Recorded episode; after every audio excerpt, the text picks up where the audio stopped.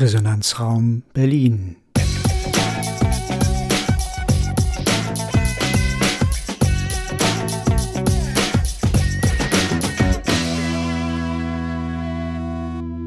Ein Podcast aus dem Gasthörerprogramm Bahner der TU Berlin.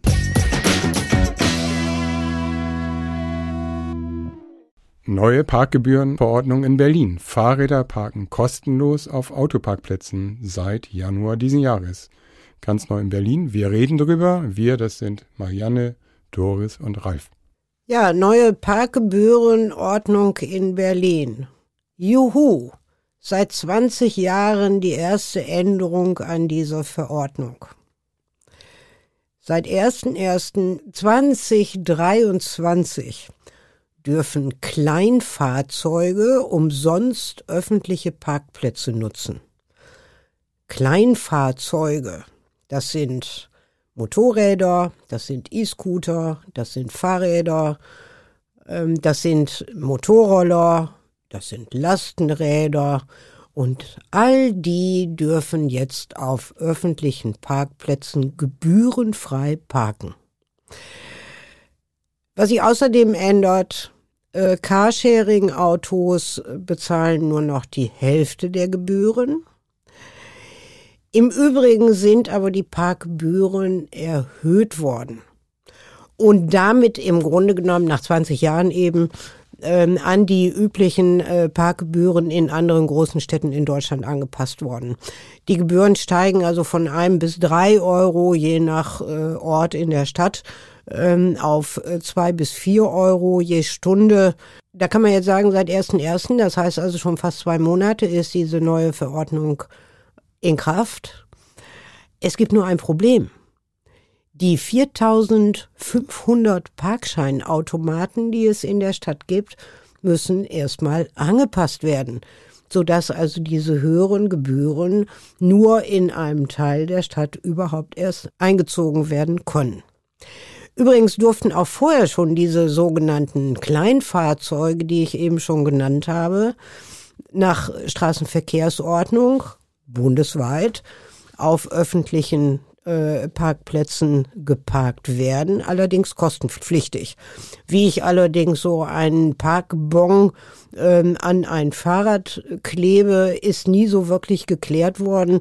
Äh, von daher ist diese Regelung in der Straßenverkehrsordnung wohl nie wirklich in Kraft getreten und auch nie verwendet worden.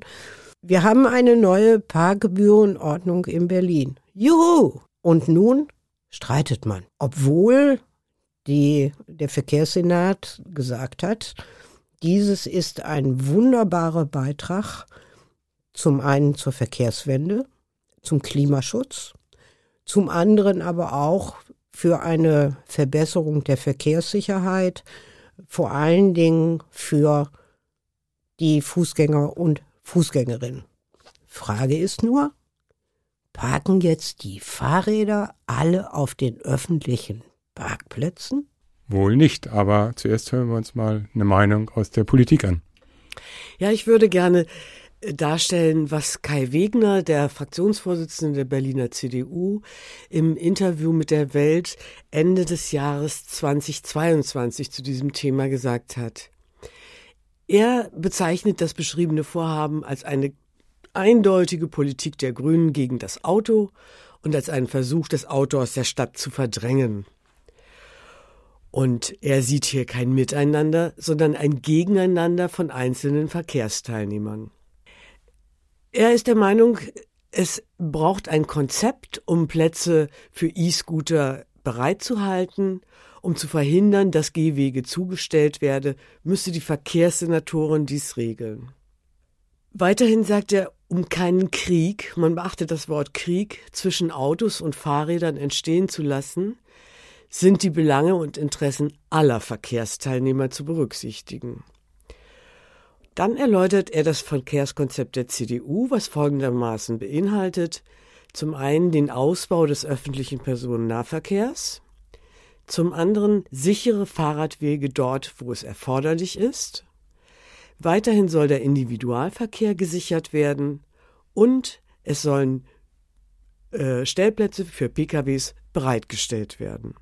Genau, das ist die Meinung von Herrn Wegener. Ich habe da eine, eine etwas andere Meinung natürlich. Ich fange mal so an, es war gar nicht immer so, dass man ähm, sein Auto auf die Straße stellen konnte, wenn man parken wollte. Es war bis 1945 in Berlin und auch im Rest Deutschlands so, dass man, wenn man sich ein Auto kaufen wollte, einen Parkplatz vorweisen musste. Ohne Parkplatz kein Auto. Da gab es natürlich eine gegenläufige Entwicklung. Das Auto wurde gefördert bis heute. Äh, es wurden Straßen gebaut, es wurden Autobahnen gebaut, es wurden riesige Verkehrskonzepte, auch gerne für Städte wie Berlin entwickelt. Das Auto sollte gesellschaftsfähig werden.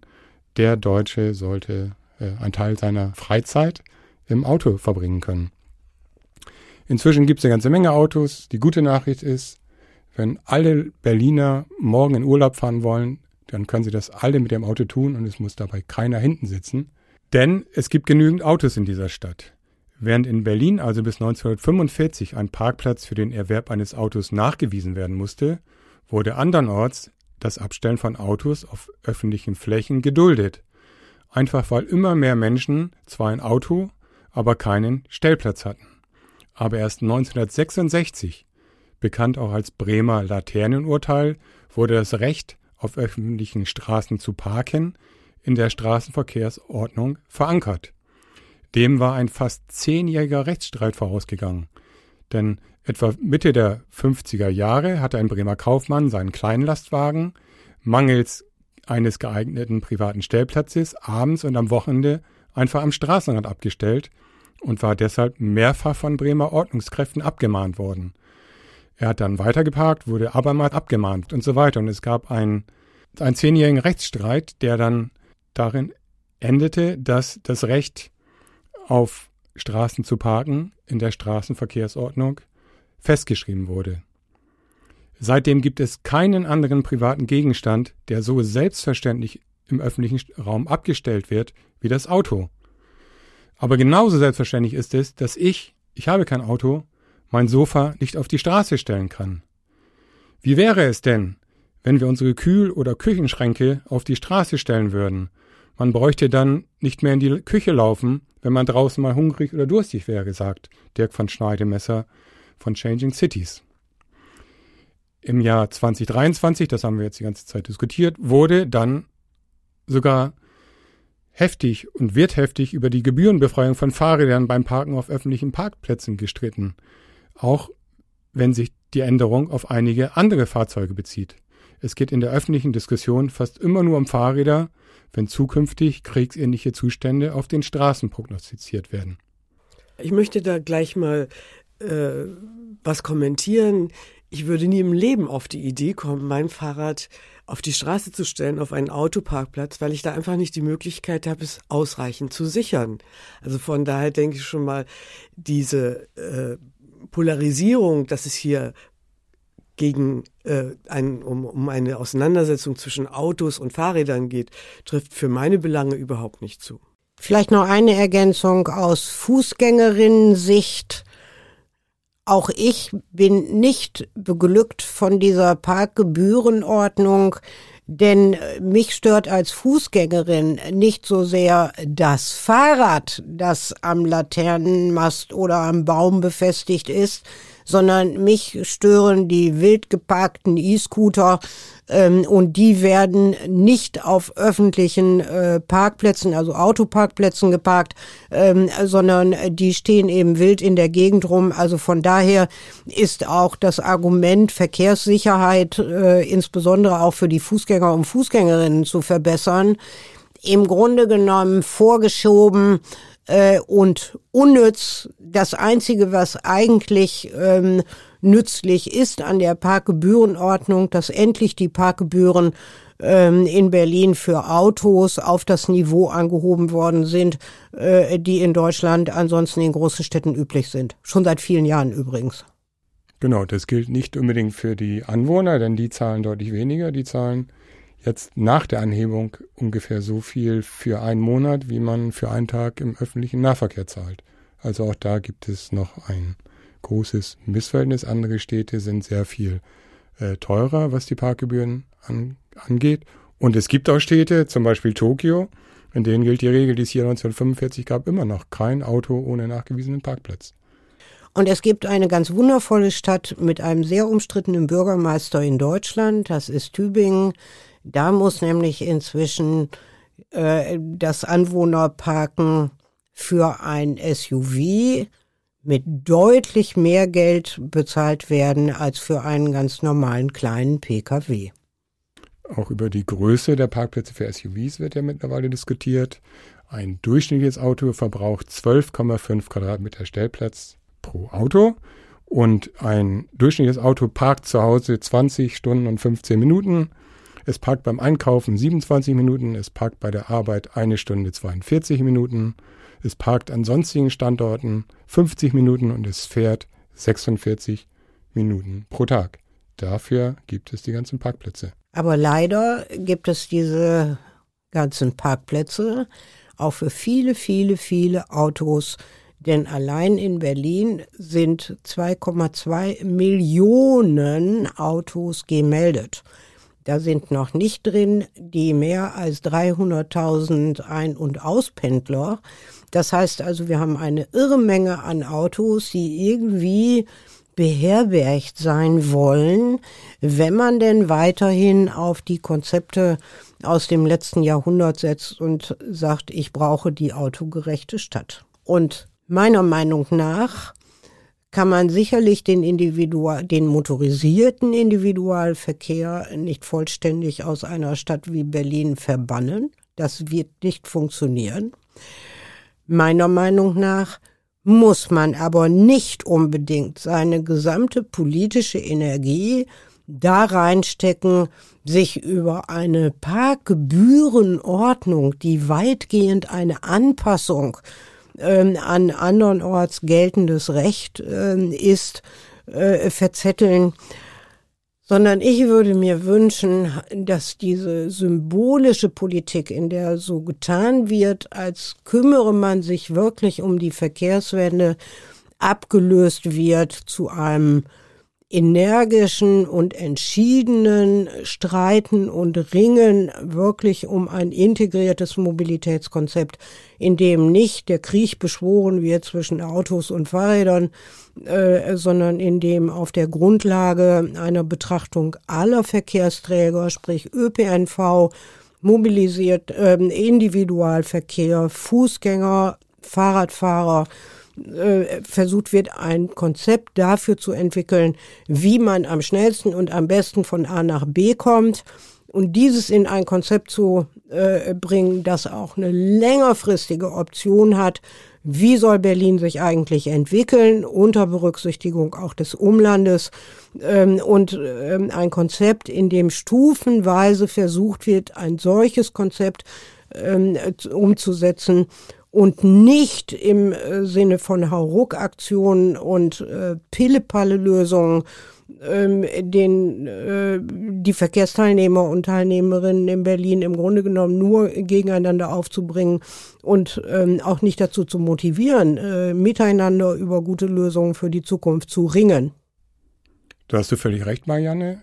Es gibt äh, anscheinend im Senat nur eine Einigung über die Parkplatzgebühren und wer dort parken darf, kostenfrei oder nicht. Aber es gibt kein einheitliches Konzept im Senat. Das ist das, was uns fehlt. Es gibt zwar einen durchaus bemerkenswerten Ansatz, der heißt Mobilitätsgesetz. Darüber werden wir in anderen Podcasts sicher nochmal sprechen. Da gibt es unheimlich viel zu sagen. Deutlich mehr als über die Parkplätze, über die wir heute reden. Ähm, aber da hinken wir hinter dem Zeitplan hinterher und äh, da muss eine ganze Menge passieren. Ich würde aber auch ganz gerne nochmal sagen, dass in unserem Gespräch wir immer davon ausgehen, so klingt es zumindest, würde ich sagen, für den Uninformierten, dass jeder ein Auto vor der Tür hat. Das, dem, dem ist eben auf gar keinen Fall so. Es haben in Berlin 53 Prozent der Haushalte kein Auto. Mit dem Auto werden nur noch 25 Prozent der täglichen Wege und 40 Prozent der Verkehrsleistungen äh, absolviert. Es sind, gibt inzwischen mehr Radfahrende als Autofahrer in der Stadt. Auch das ist in der Debatte, wenn es darum geht, dass äh, Parkplätze für bestimmte Gruppen kostenlos sind, bisher äh, kommt es deutlich zu kurz. Und übrigens gibt es noch viel mehr Fußgänger und Fußgängerinnen als Radfahrer und Radfahrerinnen. Ähm, wobei man, glaube ich, in, ähm, in Berlin die große Kunst ähm, auch erlernen muss, ähm, äh, zu differenzieren äh, zwischen dem inner, äh, im innerhalb des S-Bahn-Rings befindlichen Teil der Stadt und dem, was drum zu ist. Weil ich glaube, dass die, dass die Bedarfe, die Bedürfnisse der Verkehrsteilnehmer und Teilnehmerinnen in Berlin äh, hier sich durchaus voneinander unterscheiden und man hier auch zu differenzierten Lösungen kommen muss. Ähm, aber davon sind wir im Moment noch weit entfernt. Aber wir können ja jetzt in der nächsten etwas kurzen Legislaturperiode in Berlin ähm, vielleicht hier zu besseren und äh, weitreichenderen Lösungen äh, kommen als nur äh, zur Anpassung einer Parkgebührenordnung. Lass mich noch kurz sagen, dass in Berlin etwa 80 Prozent der Straßenfläche von Autos belegt wird. In vielen Stadtvierteln nehmen die Flächen fürs parkende Blech mehr Platz ein als Spielplätze und Grünanlagen zusammengenommen. Ein Auto belegt durchschnittlich 12,5 Quadratmeter im parkenden Zustand. Im Berliner Spielplatzgesetz ist zum Beispiel festgeschrieben, dass es eine nutzbare Spielfläche von 1 Quadratmeter pro Bürgerin geben sollte, die übrigens nicht erreicht wird. Also, da wir jetzt schon bei Spielplätzen sind, möchte ich mich auch nochmal abschließend zu Worte melden. Marianne hatte gerade darauf hingewiesen, dass es unterschiedliche Bedarfe gibt. Und ich möchte gerne, dass unsere Debatte heute noch ein bisschen erweitert wird durch eine Position, die sagt, ich kann das völlig verstehen, dass in der Innenstadt äh, das Auto nicht zu suchen hat. Es ist auch gar nicht mehr möglich, die Innenstadt mit dem Auto aufzusuchen, weil man eben kaum Parkplätze findet. Wenn man jedoch nicht in der Innenstadt wohnt, sondern außerhalb und durch ein Nadelöhr muss, was nicht mehr bedient wird vom öffentlichen Nahverkehr, wenn die Busse nur noch alle 20 Minuten fahren, beziehungsweise ausfallen, man irgendwo 40 Minuten warten muss, dass man, in dem Fall in Spandau, dass man nach Hause kommt, dann gibt es oft die Notwendigkeit, es zu kombinieren, das Auto zu kombinieren mit dem öffentlichen Nahverkehr. Und das halte ich für eine teilweise einfach notwendige äh, Geschichte und ich würde gerne in einer weiteren Episode dieses Mal zum Thema machen, dass es unterschiedliche Situationen gibt, die eben unterschiedliche Erfordernisse hervorbringen. Okay, Doris, das machen wir dann so. Ich würde noch mal ganz kurz zusammenfassen, dass die Diskussion, die jetzt in Berlin aufgeflammt ist, nach meiner persönlichen Meinung äh, ein Sturm im Wasserglas ist. Es wird in Zukunft kaum ein Fahrrad auf Parkplätzen stehen das neue äh, Parkordnungsgesetz mag Sinn machen für Lastenräder. Das ist das Einzige, was mir einfällt. Die brauchen Platz. Der, und der Platz ist nicht unbedingt auf dem Bürgersteig. Aber letztendlich äh, habe ich bisher kein Fahrrad gesehen auf einem Autoparkplatz. Dort wäre auch keine, kein guter Ort, um, um, um, um das, äh, weil man das Fahrrad dort einfach nicht anschließ, anschließen kann. Ähm, ich denke, das ist ein sehr heiß diskutiertes Thema wahrscheinlich sogar mit deutlichem Einfluss auf das aktuelle Wahlergebnis. Also die kleinen politischen Entscheidungen zu, zum Verkehr äh, können sehr schnell zu einer großen Welle werden, auch wenn sie gar nicht mal äh, das große Ganze antasten, sondern nur im Detail eine Verschlechterung eine Ver oder eine Verbesserung für den ein oder die andere bringt. Das war's für heute. Dann verabschieden wir uns. Tschüss. Tschüssi. Auf Wiederhören.